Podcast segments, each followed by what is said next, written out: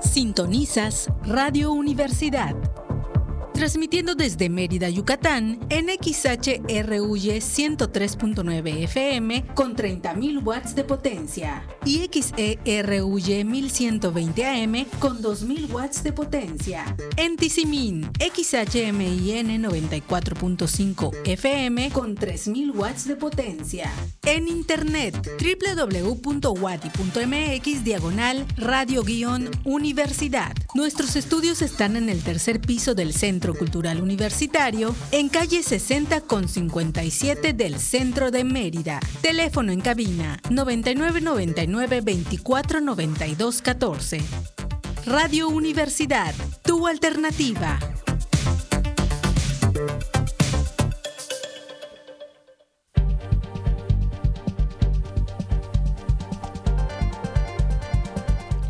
Jueves 29 de junio de 2023, contacto universitario al aire.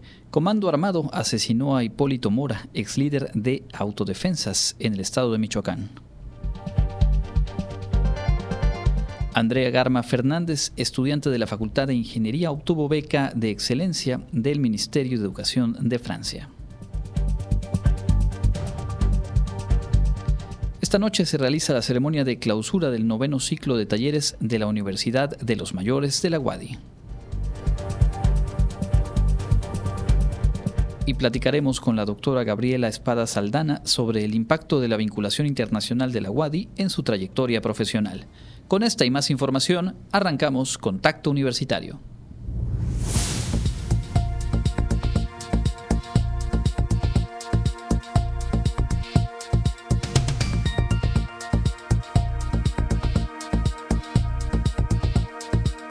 Contacto Universitario. Nuestro punto de encuentro con la información.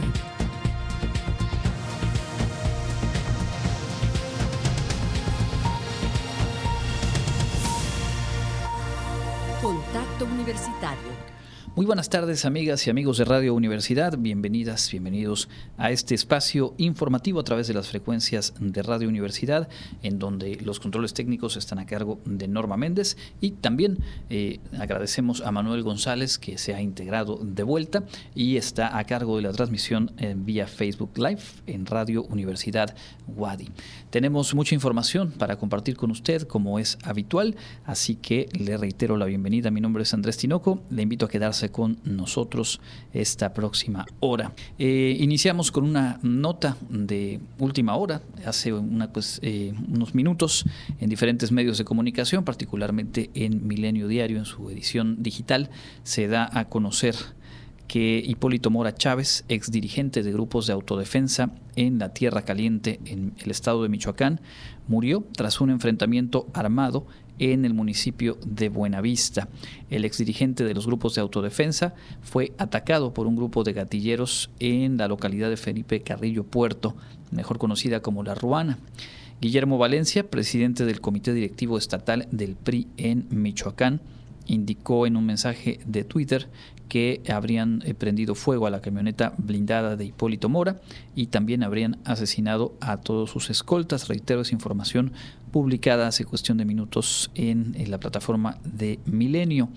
Por la mañana se reportaron enfrentamientos en este municipio, así como bloqueos eh, carreteros. En redes sociales habían circulado videos donde se observan unidades quemadas, así como camionetas con impactos de bala y pues es parte del panorama que hubo hoy en esta zona de la Ruana, como se le conoce, y que desembocó en, en, un hecho de alto impacto, como es el asesinato de Hipólito Mora. Hay que decir que pues ya desde mm, hace tiempo había sido señalado por distintos grupos eh, del crimen organizado como un personaje al cual le seguían la pista. Era agricultor de limón, originario de La Ruana, en el municipio de Buenavista, Tomatlán. Fue el primero en levantarse en armas en contra del cártel denominado Los Templarios en febrero de 2013 hace poquito más de 10 años. y pues bueno, fue eh, pues adquiriendo relevancia en aquel capítulo, aquella etapa en la cual en estados como Michoacán, Guerrero, alguno más, se fueron dando este tipo de organizaciones de las llamadas eh, eh, autodefensas. La cabeza de Hipólito Mora había sido ya pues puesta con precio como se dice coloquialmente, por el cártel Jalisco Nueva Generación, y el pasado 4 de marzo, apenas hace unos meses, había, ah, había resultado atacado a balazos en el centro de la Ruana, resultó herido por una esquirla sin que fuera necesario hospitalizarlo. Finalmente mm, se da en esta ocasión pues el desenlace fatal para Hipólito Mora, un personaje que eh, además de la relevancia que fue eh, cobrando a partir de 2013, eh, encabezando una de las eh, autodefensas en aquella región. También mm, en fechas más recientes participó incluso como candidato a la gubernatura del estado de Michoacán. Bueno, y en otro asunto que tiene que ver con los temas de inseguridad y de violencia en nuestro país, eh, familiares de 16 funcionarios que fueron eh, secuestrados en Chiapas mantienen los bloqueos en al menos dos puntos clave cercanos a la capital de eh, aquella entidad. Son 16 las y los funcionarios de la Secretaría de Seguridad y Protección Ciudadana de Chiapas, quienes fueron secuestrados eh, por hombres armados la tarde de este martes. Y hasta el día de hoy jueves se mantienen eh, bloqueos, se ignora obviamente su paradero, no han sido liberados. Y sus familiares mantienen estas eh, manifestaciones. El grupo armado que tiene en su poder o que ha dicho tener en su poder a estos 16 trabajadores, trabajadores administrativos, hay que decirlo, de la Secretaría de Seguridad de Chiapas, eh, el grupo que los tiene retenidos exige la destitución de tres funcionarios de esa misma dependencia, lo cual no ha ocurrido hasta ahora y justo en estas manifestaciones eh, registradas el día de hoy, desde ayer por la tarde, lo que piden las y los manifestantes a través de pintas, pancartas, es que el gobernador Rutilio Escandón cumpla con esa demanda, destituya a los funcionarios para que eh, eventualmente pudieran ser liberadas estas 16 personas. Un par de de, digamos, instantáneas, un par de imágenes de lo que se vive en distintas zonas del país. Estamos hablando en este caso de los estados de Michoacán y de Chiapas, pero sabemos que es una problemática que a través de los últimos años se ha eh, mantenido y que no ha eh, amainado, sobre todo en regiones como, como las que nos hemos referido ahora mismo. Vamos a dejar por un momento la información nacional. Ahora le cuento en el plano universitario que eh, pues una historia de éxito se escribe en la trayectoria académica de Andrea Garma Fernández. Ella estudia ingeniería mecatrónica en la Facultad de Ingeniería y realizará próximamente una estancia en Francia, resultado de haber obtenido una beca de excelencia por parte del Ministerio de Educación de aquel país. Andrea del Alba Garma Fernández, estudiante de mecatrónica de la Facultad de Ingeniería de la UADI, obtuvo uno de los más de 380 lugares de la beca de excelencia Eiffel y mediante la cual podrá estudiar en Francia. En entrevista, la joven detalló que fue el pasado 20 de mayo cuando le notificaron vía correo electrónico que había sido aceptada para cursar el programa de ciencias en ingeniería. Son dos años de estudios afuera, en un año completo la carrera, y nos ponen un año más que es como de especialización y pues te ofrece varias especializaciones la universidad. Estoy entre propulsión y ciencias de la informática. La universidad a la que voy a asistir está en el noreste de Francia, se llama École Centrale Nantes, es de las mejores universidades de ingeniería Garma Fernández destacó que esto también le permitirá obtener una doble titulación, por lo que una vez que concluya esta estancia de dos años en Francia, se graduará como científica en ingeniería y en Yucatán como ingeniera en mecatrónica. Es verdad, las ingenierías no son lo más fácil del mundo, pero nada es lo más fácil del mundo. Realmente todo tiene cierto nivel de dificultad. Sin embargo, cuando te gusta, tienes ese impulso para superar eso que se te hace difícil y dices, no, pues no importa, estudio un poco más y ya. Que realmente no era tanto el, el peso extra que sentía yo al estudiar si no me iba bien en algún tema o no entendía algo. Siento que las ingenierías solo requieren de atención y dedicación. Respecto a cómo fue que se interesó en la beca, recordó que durante las Olimpiadas de Física y Química en las que participaba cuando estudiaba el bachillerato, conoció a varias personas que habían realizado intercambios, por lo que desde entonces comenzó a investigar qué se necesitaba para poder ser parte de ello. Para Contacto Universitario, Karen Clemente. Y bueno, junto con Andrea Garma hay otros dos estudiantes de la propia Facultad de Ingeniería que también obtuvieron becas similares para estancias eh, no tan amplias y vamos a estar eh, eh, pronto platicando con ellas, con ellos, para también traer aquí compartir su experiencia. En otros asuntos, el programa institucional de igualdad de género promueve la octava edición del diplomado Transversalizando el Género en instituciones del sector público, social y privado. Es una invitación tanto para integrantes de la comunidad Wadi como para externos. Personal docente, administrativo, investigadores e investigadoras y autoridades de la Universidad Autónoma de Yucatán obtendrán conocimientos sobre la aplicación de la perspectiva de género para transformar su contexto inmediato y al mismo tiempo ser replicadores que promuevan un cambio significativo. Esto gracias al diplomado Transversalizando el Género en las instituciones del sector público, social y privado que organiza el Programa Institucional de Igualdad de Género ProGénero al respecto, la responsable de Progénero, Leticia Paredes Guerrero, detalló. Lo que queremos en este diplomado es proporcionar herramientas teóricas y metodológicas sobre lo que es la transversalización de la perspectiva de género y buscamos que al final salgan eh, quienes toman este diplomado, egresen realizando o construyendo una estrategia de transversalización en cualquiera de los, los sectores de, de una institución. ¿no? Apuntó que en 150 horas de trabajo presencial, divididas en cuatro módulos, los participantes adquirirán las herramientas teórico-metodológicas para favorecer el diseño de estrategias para la transversalización de la perspectiva de género les vamos ofreciendo desde los conceptos básicos, teoría básica, posteriormente todo lo que sería la metodología de transversalización eh, de la perspectiva de género.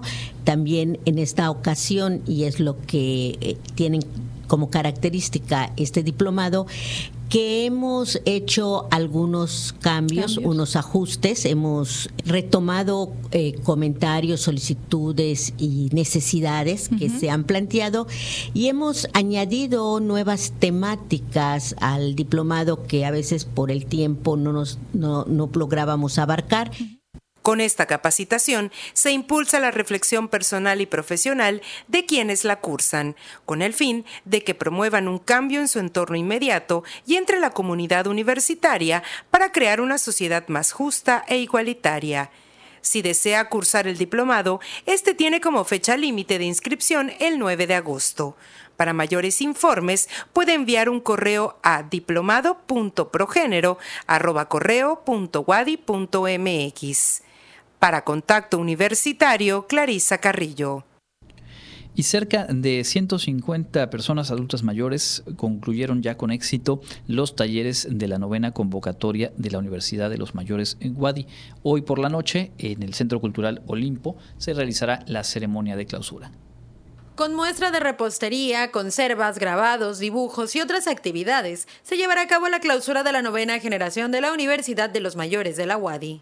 Julieta Guerrero Walker, responsable de este programa, indicó que en esta ocasión fueron cerca de 150 adultos mayores los que participaron en talleres de guitarra, elaboración de conservas, repostería y también manejo de tecnología, entre otros. El programa tiene esa oportunidad de, de, favorecer en nuestros estudiantes de la Universidad de los Mayores la generatividad, que no es otra cosa más que el interés porque alguien más de mi entorno se quede con todo lo aquello que yo aprendí, con todo aquello que yo conocí. Precisó que se continúa con los talleres virtuales, mismos que se adoptaron desde la pandemia con el fin de preservar este programa prácticamente el programa ya tiene cinco años vigente, ¿no? Hay que recordar que se fundó, bueno, que se crea en el 2018, simplemente en ese mismo año y aquí estamos todavía, ¿no? Atravesamos la pandemia, sobrevivimos a la misma, nos pudimos adaptar a ella en la modalidad 100% virtual. virtual. Sobre la clausura recordó que será a las 7 de la noche de este jueves 29 de junio en el Centro Cultural Olimpo y es abierta al público en general. Para Contacto Universitario, Karen Clemente. Le queremos recordar, como ayer nos, nos eh, presentaba eh, con amplitud Jensi Martínez, que está en marcha una campaña para recolectar medicamentos que eh, atiendan a pacientes con diabetes tipo 2. Es una iniciativa de la Facultad de Química y los detalles a continuación. La Facultad de Química de la Universidad Autónoma de Yucatán a través del Centro de Información de Medicamentos, abre campaña para la donación de medicamentos para la diabetes tipo 2 con el objetivo de contar con este tipo de medicinas y que les sirvan a quienes lo necesitan.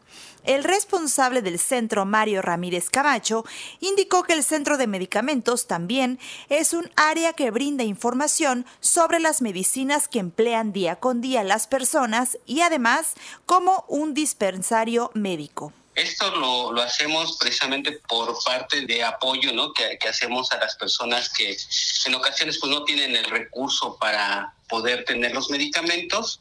Y entonces lo que nosotros hacemos, lo que estamos pidiendo es que aquellas personas que los tengan y tengan la posibilidad de donarlos, o sea, que estén en buen estado y dentro de fecha de caducidad, pues los donen para que nosotros los podamos redireccionar a estas personas que pues en algún momento les hacen falta, ¿no? Esto lo hacemos por dos cuestiones. La principal es para que tengan el medicamento y puedan pues ahora sí mantener bajo control la diabetes, que sabemos que es una enfermedad pues crónica y que muchas veces eh, el no tener el medicamento es causa de que no tengan ese control glucémico. Los medicamentos que se reciben en esta campaña son metformina, glibencamida o la combinación de ambos.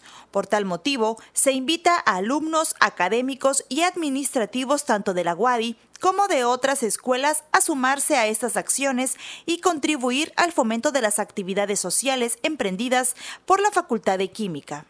Actualmente digo, aquí en el dispensario tenemos unos pocos de medicamentos. De hecho, ahorita me estaba recibiendo yo precisamente una donación y nos llegaron de varios, ¿no? Entonces, si viene y de los que tienen su receta, aunque no sean solamente estos y nosotros lo tenemos, también se lo podemos dar.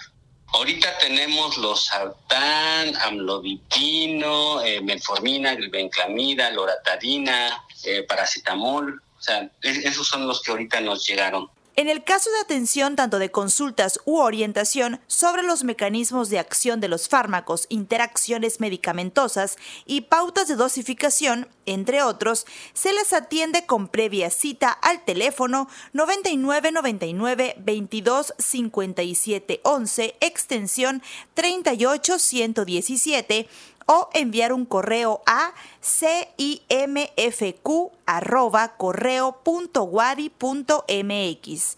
El Centro de Información de Medicamentos se encuentra en la Facultad de Química en la calle 43, número 613 por 90, en la colonia inalámbrica, específicamente a un costado del Laboratorio de Análisis Clínicos. Para contacto universitario, Jensi Martínez. Bueno, y antes de cerrar este bloque de noticias universitarias, queremos compartir que está abierta la convocatoria Wadi Career Academy, eh, parte de la plataforma Coursera. Es la opción para acceder a una serie muy interesante de cursos con diferentes temáticas, habilidades para la empleabilidad de estudiantes y también eh, de egresados de la universidad. Los detalles nos los cuenta Clarisa Carrillo. La Universidad Autónoma de Yucatán, a través de la Dirección General de Desarrollo Académico, invita a los estudiantes de educación media superior y superior a participar en la convocatoria Wadi Career Academy. El objetivo de esta convocatoria es contribuir al desarrollo de habilidades esenciales para el ámbito laboral y fortalecer las competencias profesionales a través de programas de capacitación práctica y especializada ofrecidos en la plataforma Coursera a través del Career Academy, permitiendo al estudiantado alcanzar sus metas profesionales. A las personas seleccionadas en esta convocatoria se les asignará una licencia para ingresar a la plataforma Coursera, la cual tendrá una vigencia de ocho meses, iniciando el 14 de agosto de 2023 y concluyendo el 28 de abril de 2024. Durante el periodo de la licencia, las personas seleccionadas podrán elegir al menos un curso de certificación profesional, el cual deberán concluir como máximo en ocho meses. Para participar, se necesitan los siguientes requisitos. Ser estudiante en el ciclo escolar 2022-2023 de alguna de las escuelas preparatorias o facultades de la UADI. Tener disponibilidad de seis horas a la semana durante aproximadamente ocho meses para cursar el certificado elegido. Además, deberán tener un equipo de cómputo y acceso a Internet y contar con un nivel intermedio de dominio del idioma inglés. El registro para esta convocatoria es del 28 de junio al 3 de julio. Los resultados se publicarán el 7 de julio a través de los diferentes medios oficiales de los que dispone la universidad, como lo son la página web y redes sociales. Si desea consultar la convocatoria completa, esta se encuentra en el Facebook oficial del rector Carlos Alberto Estrada Pinto. Asimismo, se pone a disposición el correo coursera.wadi arroba virtual.wadi.mx. Para Contacto Universitario Carrillo.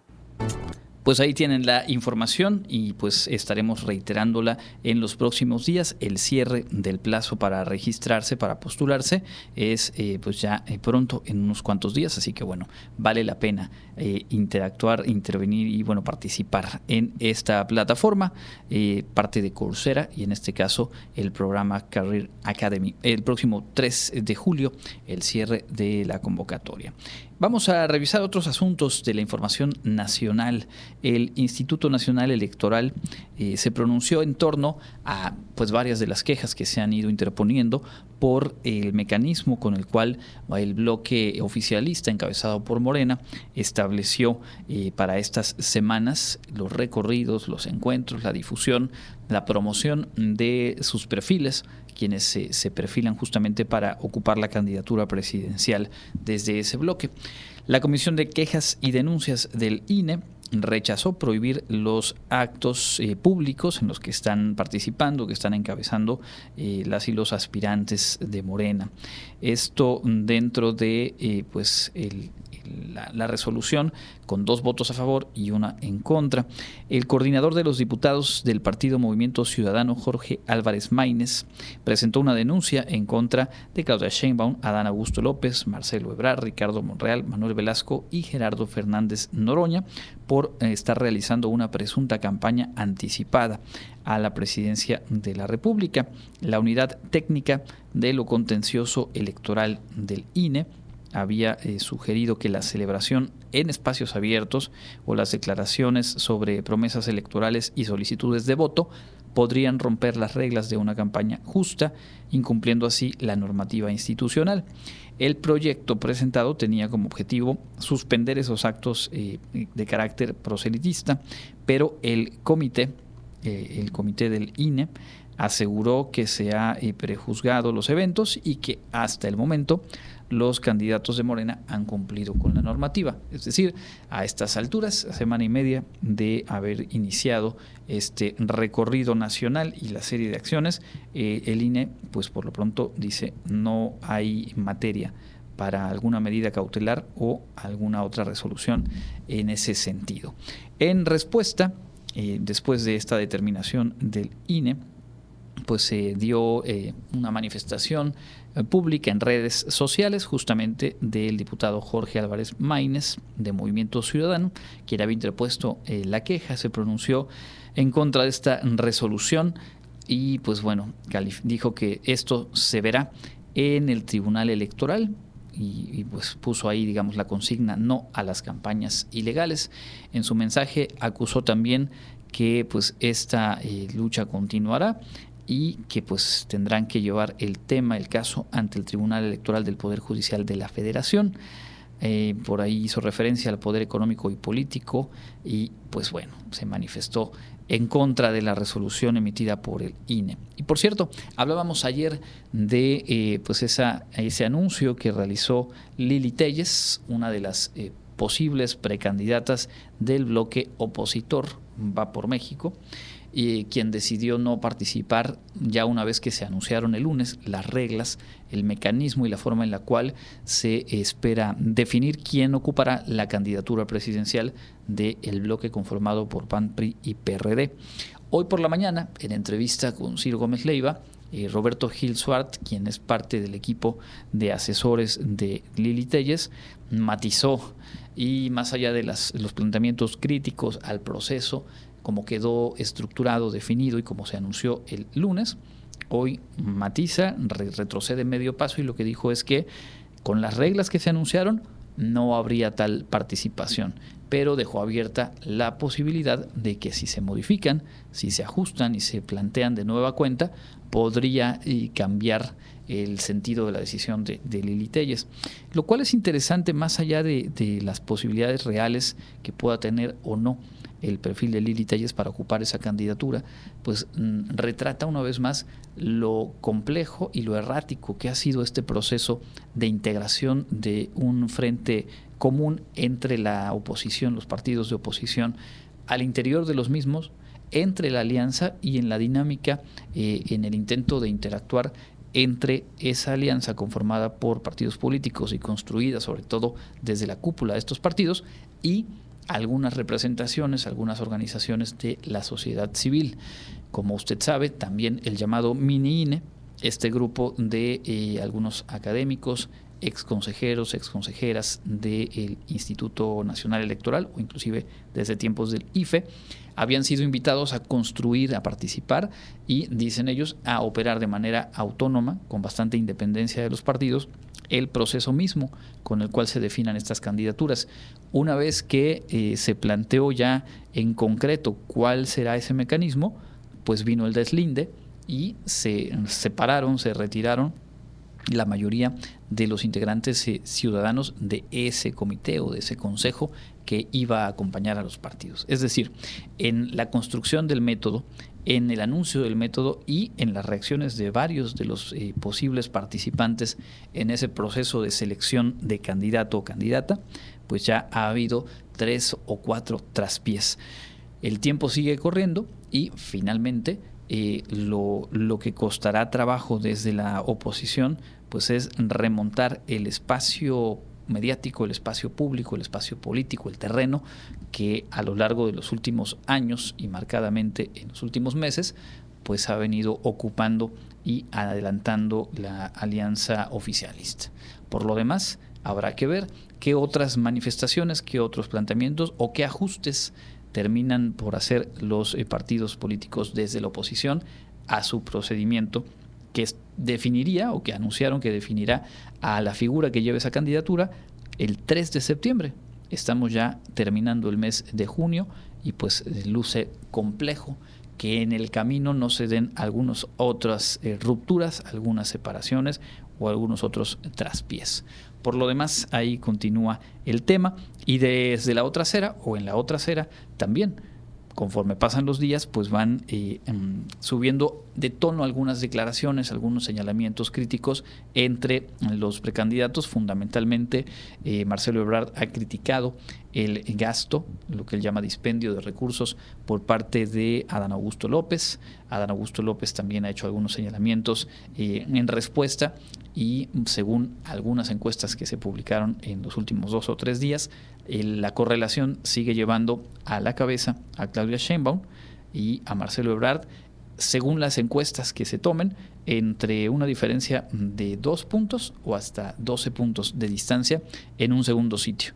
Pero ya entre el segundo sitio y el resto de los competidores hay un espacio muy muy amplio que también luce muy complicado, muy poco probable que se logre remontar. Llama la atención que en algunas de estas encuestas quien ocupa ya una tercera posición con una distancia muy cortita, pero al fin como tercera posición, eh, Gerardo Fernández Noroña por encima de Adán Augusto López, que desde hace mucho más tiempo venía siendo eh, perfilado y vaya que ha habido un despliegue de eh, propaganda sobre su imagen, sobre su persona, y bueno, al parecer no está obteniendo en las mediciones de las encuestas hasta ahora un repunte, un crecimiento que lo pudiese llevar a competir de manera eh, real, concreta, esa candidatura. Por lo demás, repito, está por verse qué tanta eh, tensión se genere en el bloque oficialista entre estas figuras y qué tanto se va a lograr aglutinar o no, construir o no ese bloque entre los partidos de oposición. Vamos a dejar hasta aquí este espacio de información nacional, momento de hacer una pausa. Al volver tenemos la información local, tendremos también la agenda universitaria y por supuesto nuestra entrevista de esta ocasión.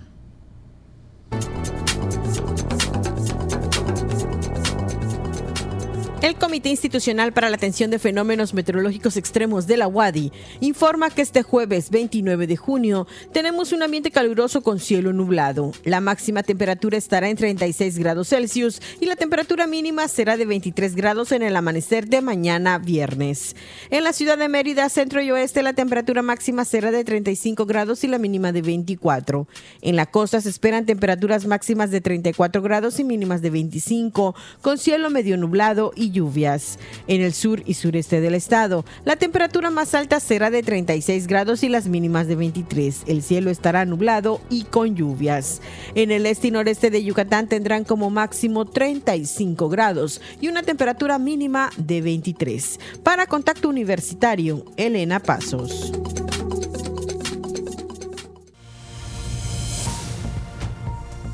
Contacto Universitario nuestro servicio informativo en radio.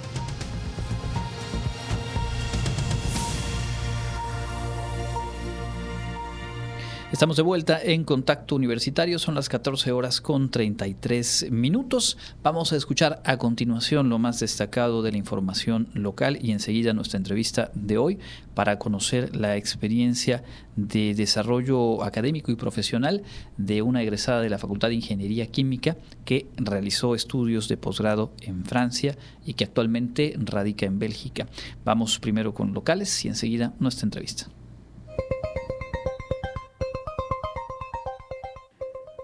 En información local, a fin de impulsar la venta de productos con miel, así como crear conciencia sobre el cuidado de las abejas, este viernes 30 de junio, sábado 1 y domingo 2 de julio, se llevará a cabo el cuarto Festival de la Miel en el Parque Interactivo Abeja Planet.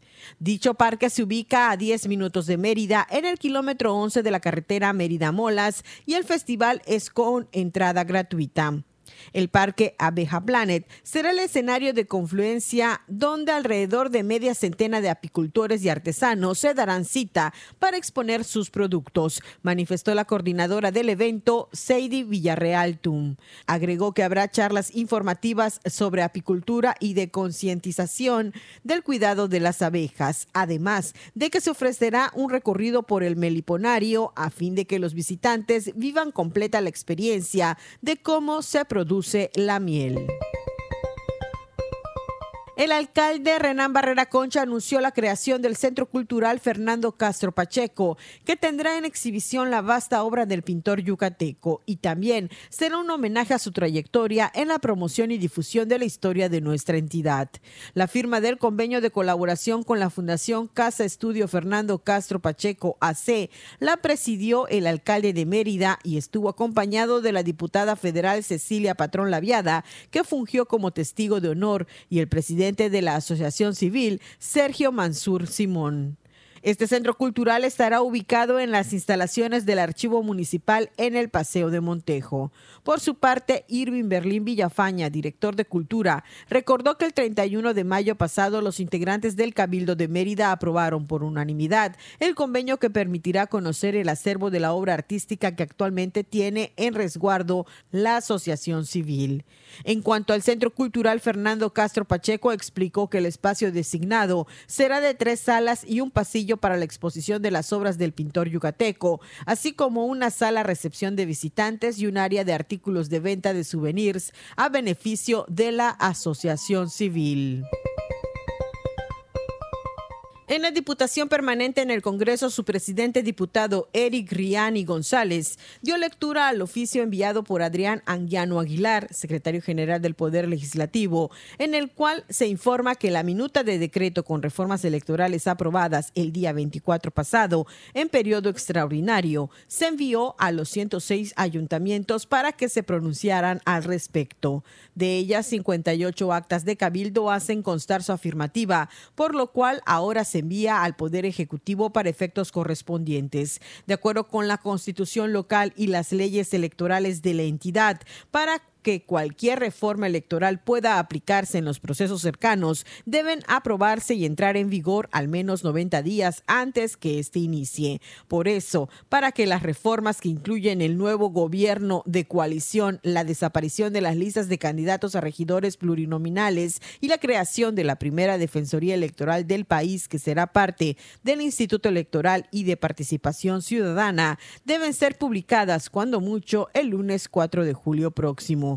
Esto considerando que los artículos transitorios de estas reformas precisan que entrarán en vigor al día siguiente de su publicación en el diario oficial. Para Contacto Universitario, Elena Pasos.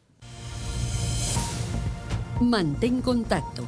Escúchanos en línea en wadi.mx, diagonal radio-universidad y en Facebook, diagonal radio Wadi.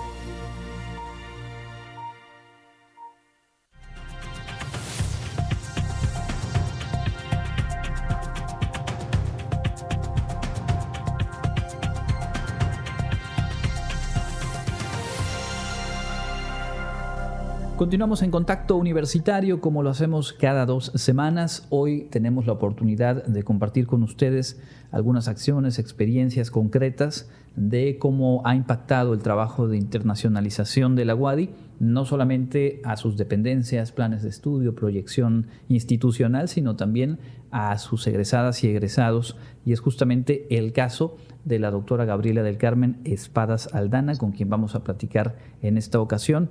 Ella eh, se desempeña actualmente en el Instituto Flamenco de Investigación Tecnológica en Bélgica, Bruselas, egresada de la Facultad de Ingeniería Química de la UADI y con un recorrido muy interesante en materia justo de internacionalización. Eh, doctora, muchísimas gracias por este tiempo y bienvenida a Contacto Universitario. Muchas gracias Andrés, muchísimas gracias por la invitación y un saludo a todos los escuchas. Bueno, ¿hace cuánto tiempo que radica usted en, en Bélgica? En Bélgica va a ser dos años. Y antes de Bélgica estuve en Toulouse, Francia, haciendo la maestría y el doctorado. De acuerdo, un tiempo ya eh, prolongado en Europa. ¿Cómo fue su recorrido académico en la UADI y, de qué manera se fue armando, digamos, el rompecabezas para hacer posible sus estudios de posgrado justo allá en, Francia en este caso? Mi vida en la UADI comenzó en la Prepa 1, hice la Prepa 1 y también, de hecho, en la Prepa 1 estuve en las Olimpiadas de Química y gracias a las Olimpiadas de Química, desde que ya estaba en la Prepa ya iba a clases en la FIC, en la Facultad de Ingeniería Química porque nuestras profesoras eran de la, de la FIC.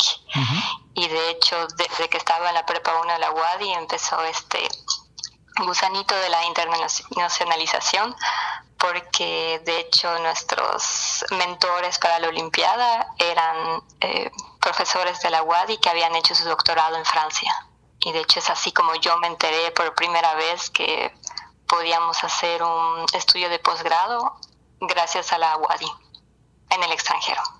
Entiendo. Hay algunas disciplinas en donde eh, pues se sabe que la ruta eh, de desarrollo profesional pasa muchas veces por eh, estudios de posgrado y obviamente cuando tienen que ver con la investigación o la investigación aplicada, pues se sabe que en México hay un desarrollo importante, pero que en el extranjero se vive pues una vanguardia pues mayor.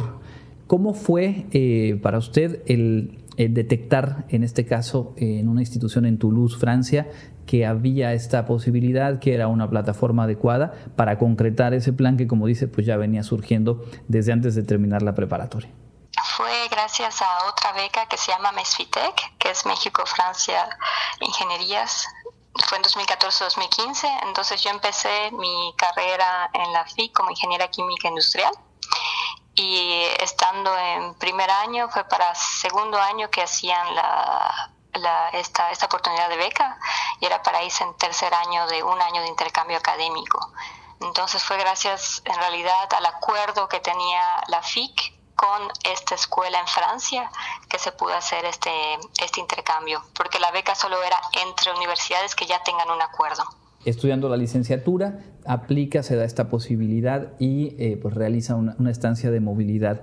¿Qué tanto cambiaron las, eh, las perspectivas de lo que uno puede imaginar estando como proyecto esta idea de, estar en un intercambio, a llegar y enfrentarse ya a todas las realidades, tanto académicas como de la vida concreta, eh, en, en otra parte del mundo? Al principio es muy difícil porque, bueno, sueñas con este intercambio y que todo va a salir perfectamente y luego llegas a otra escuela, otro país, otra cultura, otro sistema completamente de aprendizaje y yo creo que es sí es difícil al principio, pero vale totalmente la pena. Eh, tienes que salir de tu zona de confort, tienes que ir a lo desconocido y una vez que aceptas este cambio, ya todo lo que sigue es, es, es cosas buenas. En el terreno académico, ¿qué tan eh, distintos son los sistemas, eh, las formas en las cuales se cursa, hablando ya del posgrado, en este caso en Francia, respecto a la experiencia a nivel licenciatura aquí en México, en la UADI? Es diferente en el sentido, bueno, tanto de la licenciatura como de la maestría, porque aquí en realidad eh, hacen, le llaman una prepa, pero no es nuestra prepa, es después de nuestra prepa, ellos tienen una prepa, los que quieren ser ingenieros, que son dos años de matemáticas, física y química. Entonces, después de que hacen esta prepa, pasan un concurso para poder entrar a las diferentes escuelas de ingeniería. Y las escuelas de ingeniería duran tres años y luego esos tres años ya salen con un máster. Entonces, eh, si tú comparas los, nosotros los tenemos que hacer cuatro o cinco años por una ingeniería y luego son dos años de maestría. Entonces, en realidad, nosotros la hacemos en siete años nosotros me refiero a México, y eh, en Francia en cinco años ya tienen la maestría, es decir, los dos años de prepa y los tres años de ingeniería. Entonces igual esto se, se traduce como una carga mucho mayor en tres años. Claro. Porque yo, yo recuerdo que en, la, que en, que en FIC teníamos alrededor de ocho materias por semestre y llegas a Francia y tienes entre 15 y 17 materias por semestre todo es más compacto, pero con el mismo contenido. ¿Qué tan fácil, qué tan complejo resulta el irse abriendo camino ya en el ámbito laboral? Ahora mismo, como decíamos al inicio, usted eh, radica en Bruselas, en Bélgica, colabora en un instituto de investigación tecnológica, pero digamos, en perspectiva, ¿Qué, ¿qué, factores influyen en la posibilidad de pues, tener esa continuidad ya más allá del estudio eh, de posgrado en el plano eh, netamente laboral? Influye mucho la, la, rama en la que te dediques, porque por ejemplo, eh, yo mi después de mi maestría, mi doctorado es análisis de ciclo de vida, que es algo que yo no conocí durante la carrera y que es algo que tenían una materia sobre eso ya aquí en Francia. Entonces, eh, es una metodología que se está desarrollando mucho ahorita y no estoy segura que en Mérida, México, ahorita tengan una especialización en análisis de ciclo de vida. Entonces eso es un gran, eso es una gran ayuda porque hice una maestría y un doctorado sobre una metodología que está en, en, el punto en este momento. Y también eh, lo que ayuda mucho, yo creo que no es tanto de la escuela que viene, sino de tus aptitudes y capacidades. Porque igual, por ejemplo, en el, en el país que tengas que ir a, a desarrollarte profesionalmente, lo primero que tienes que tener es eh, obviamente el idioma. Entonces, una de las cosas que hay que tener en mente es a todo, a cualquier lado en los que queramos ir, es primero aplicarnos en el idioma. Entonces, yo creo que el idioma aunado a la carrera es lo que ha hecho el buen combo para encontrar el trabajo ideal. Y hablando ya de su experiencia personal, ¿qué podría contarnos de las labores, las funciones que ahora mismo desempeña en este instituto de investigación, esta metodología que ya nos decía, pensando en términos eh, básicos, cómo podría compartirnosla? Esta metodología se llama análisis de ciclo de vida, que fue el doctorado que hice, y es una metodología para cuantificar eh, cómo estamos, cómo un producto, un servicio, un sistema afecta al medio ambiente. Pero no solo estamos hablando de, eh, escuchamos ahora mucho la huella de carbono, la huella de carbono, el CO2. Entonces, esta metodología el cambio climático y la huella de carbono es un solo criterio. En la metodología existen 18 criterios diferentes. Hay la acidificación, el uso de suelos, la nitrificación. Entonces, significa que no solo una molécula, porque no existe solo el CO2 como molécula en el mundo, sino que hay muchas otras moléculas, por ejemplo el metano, que también es muy, muy, conocido por el cambio climático. Entonces lo que hace esta metodología es ver un producto, por ejemplo, de, eh, de la cuna hasta la tumba, es decir, si tenemos una botella con la que bebemos agua, esa botella tuvo que hacerse con eh, materias primas, que va a ser, por ejemplo, el plástico. Entonces, este plástico cuánto utilizamos de energía, cuánto utilizamos de materias primas, cuánto utilizamos de agua para producir este plástico. Después pasamos a la producción de esa botella, eh, a la impresión de esa botella, a la etiqueta que va a llevar, a la tapa, el transporte hasta la tienda, el transporte de nosotros hasta la tienda para comprar esta agua. Eh, si por ejemplo la metemos al refri porque estaba al tiempo y la queríamos fría, la energía, la electricidad que utilizamos para enfriar esta agua también lo tenemos que tomar en cuenta y al final pues esa botella va a ir a, un fin de vida que puede ser el puede ser incineración o puede ser relleno sanitario, por ejemplo. Entonces, todo esto se toma en cuenta y al final te puedo decir, ah, entonces esta sola botella de un litro de agua, con consumiendo esta botella contaminaste X kilogramos de CO2, de carbono. Entonces, eso es un ejemplo por la botella, pero se puede hacer con todos los productos y con todos los sistemas. Entonces, en mi trabajo lo que hacemos es, eh, tenemos diferentes proyectos europeos y un ejemplo concreto, por ejemplo, es los carros eléctricos ahora que están mucho de moda. Entonces, hacen una diferencia. Comparamos los carros eléctricos con los carros térmicos, es decir, los carros ah, que trabajan con gasolina y al final puedes decir no solo con el consumo de esta energía, sino que también la producción del coche, la producción de la batería, el fin de vida de la batería, y puedes comparar dos productos desde su formación hasta qué vamos a hacer con esta batería al final del coche. Y no solo es el día de hoy, sino también es, se llama Prospective LCA, que es, por ejemplo, hoy utilizamos energía aquí en Europa, mucha energía nuclear, pero si mañana la energía nuclear va a estar este, prohibida, entonces vamos a checar cómo es si el 100% de energía es eólica, por ejemplo. Entonces son estas comparaciones tanto de productos, pero también del mismo producto a lo largo del tiempo.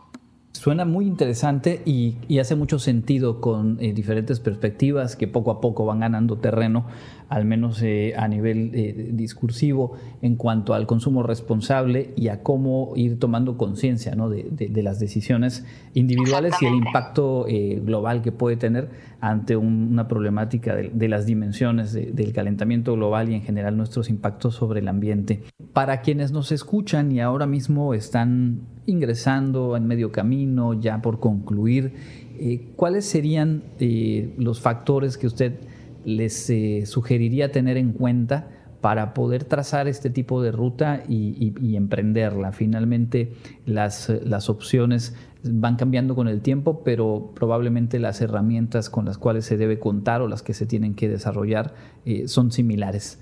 ¿Qué, ¿Qué les diría? Yo creo que el número uno es perder el miedo porque muchas veces el, no ya lo tenemos.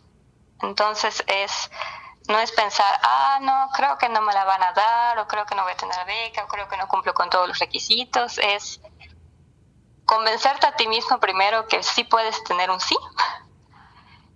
Y a partir de eso es plantearse objetivos, porque si solo digo, ay, quiero, quiero, quiero, pero no hago nada concreto, nunca vamos a llegar a, a realizar lo que queremos. Entonces es objetivos concretos, eh, informarte, número uno, si es una beca la que quieres aplicar o es una escuela, informarte cuáles son los requisitos, hacer una lista e ir diciendo, por ejemplo, ah, para esta beca, en el ejemplo de la beca Tech, requisito número uno que pedían era tener nivel B1 de francés.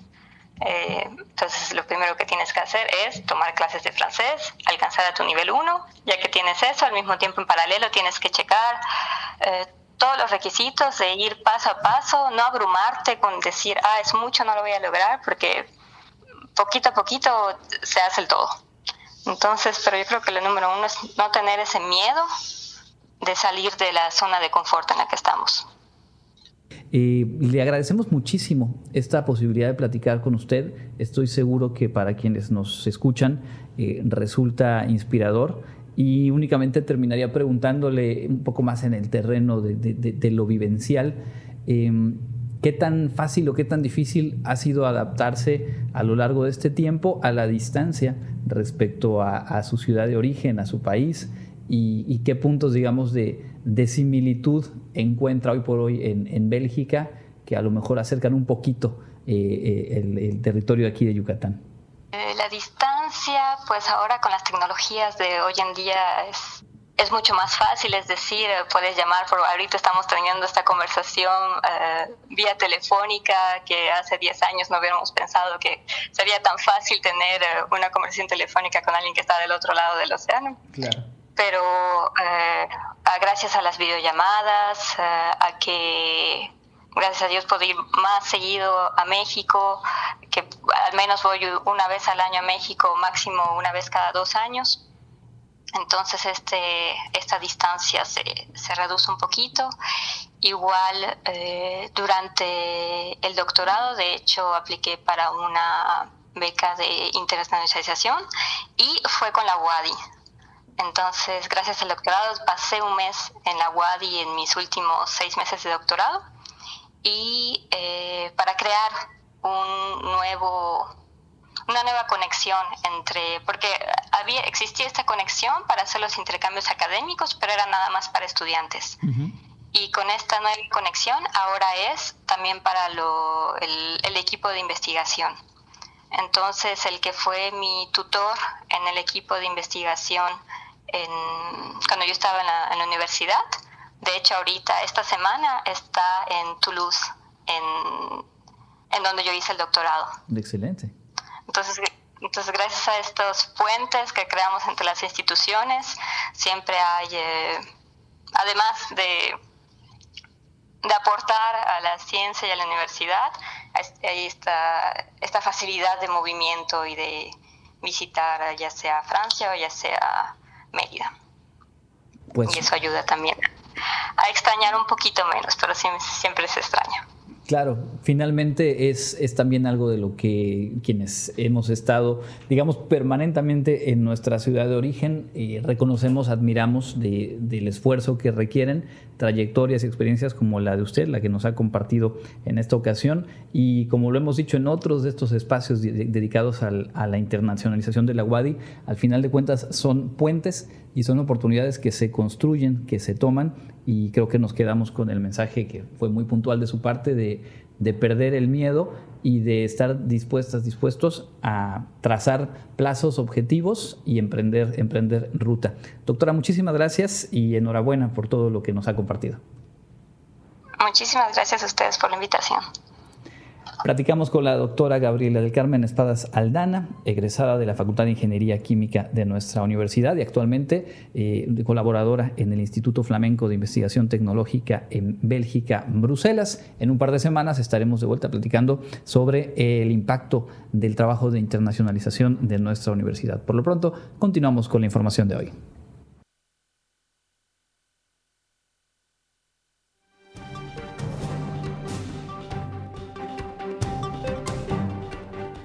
En el ámbito internacional, la Corte Suprema de Estados Unidos puso fin este jueves a los programas de discriminación positiva en las universidades, en un histórico fallo un año después del revés al derecho al aborto. Sus seis jueces conservadores dictaminaron en contra de la opinión de los tres progresistas que los procedimientos para el ingreso en los campus universitarios basados en el color de la piel o el origen étnico de los solicitantes son inconstitucionales. Los magistrados conservadores estiman que las universidades son libres de considerar la experiencia personal de un solicitante. Por ejemplo, si sufrió racismo a la hora de sopesar su solicitud frente a otros más calificados académicamente. Varias universidades muy selectivas introdujeron criterios raciales y étnicos en sus procedimientos de admisión a finales de la década de 1960 para corregir las desigualdades derivadas del pasado segregacionista de Estados Unidos Y aumentar la proporción de estudiantes negros, hispanos o indios estadounidenses en sus aulas.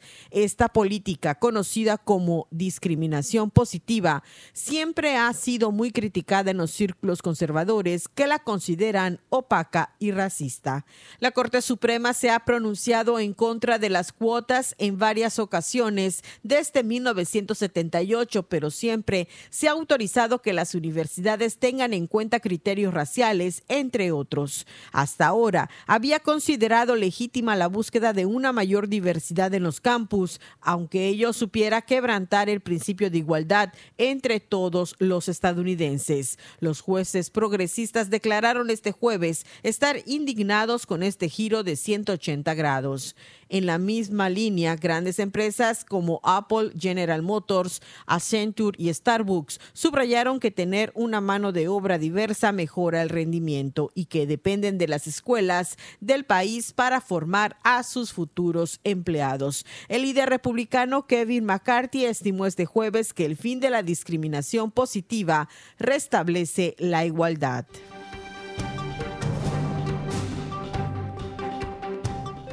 El aspartamo, un edulcorante no calórico habitual en bebidas light, dulces y otros productos alimentarios, podría ser declarado potencialmente cancerígeno por la Organización Mundial de la Salud, que a mediados de julio emitirá nuevas recomendaciones sobre su consumo.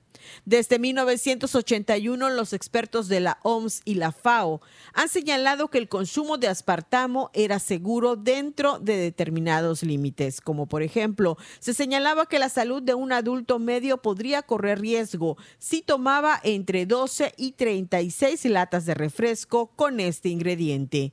La evaluación de YARC se llevó a cabo en una reunión de este órgano del 6 al 13 de junio, mientras que los expertos en aditivos de la OMS y la FAO toman en cuenta sus resultados por ahora no públicos en un encuentro del 27 de junio al 6 de julio del que saldrán las recomendaciones finales.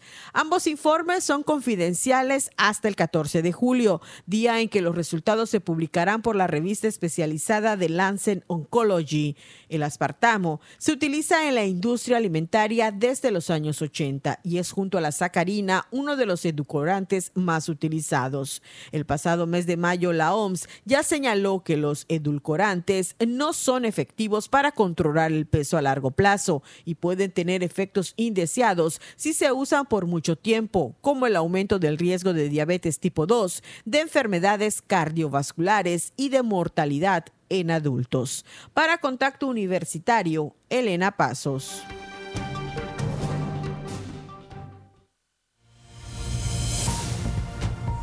No pierdas contacto.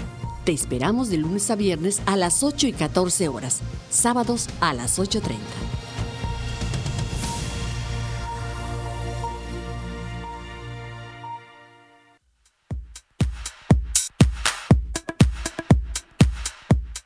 Amigos, enseguida les presento las próximas actividades de nuestra Universidad Autónoma de Yucatán. El Comité de Divulgación Científica del Centro de Investigaciones Regionales Dr. Hideyo Noguchi le invita a asistir a la conferencia Inmunopatogénesis de la infección por VIH a cargo de la doctora Olivia Briceño Cárdenas del Centro de Investigaciones de Enfermedades Infecciosas del Instituto Nacional de Enfermedades Respiratorias, que se efectuará el 10 de agosto del presente año a las 10 horas en el auditorio Jorge Zavala Velázquez, ubicado en la avenida Itzáez por 59 número 490 del centro. Además se transmitirá de manera simultánea por Facebook y YouTube en Sir Wadi. Más información al correo divulgación.cir.wadi.mx. La incubadora de alto impacto Wadi Imagine de la Universidad Autónoma de Yucatán tiene el curso perfecto para ti. Inscríbete en nuestro próximo curso Gestión Inteligente del Capital Humano. Convierte el área de recursos humanos en un motor de impulso para el logro de los objetivos. Los cursos son los sábados de 9 a 14 horas. Inicia en el mes de agosto. Mayor información al correo teresa.chavarría.correo.wadi.mx. te invitamos a celebrar el 40 aniversario del Ballet Folclórico en el Centro Cultural Universitario este sábado 8 de julio a las 20 horas, la calle 60, número 491A por 57 Colonia Centro. La entrada es libre. Te esperamos. La Facultad de Química de la Universidad Autónoma de Yucatán nos abre sus puertas para ser sede dentro del campus de Ciencias de la Salud del séptimo foro de posgrado institucional en Ciencias de la Salud que se llevará a cabo los días 6 y 7 de julio, conmemorando su decimoquinto aniversario. El acceso es libre.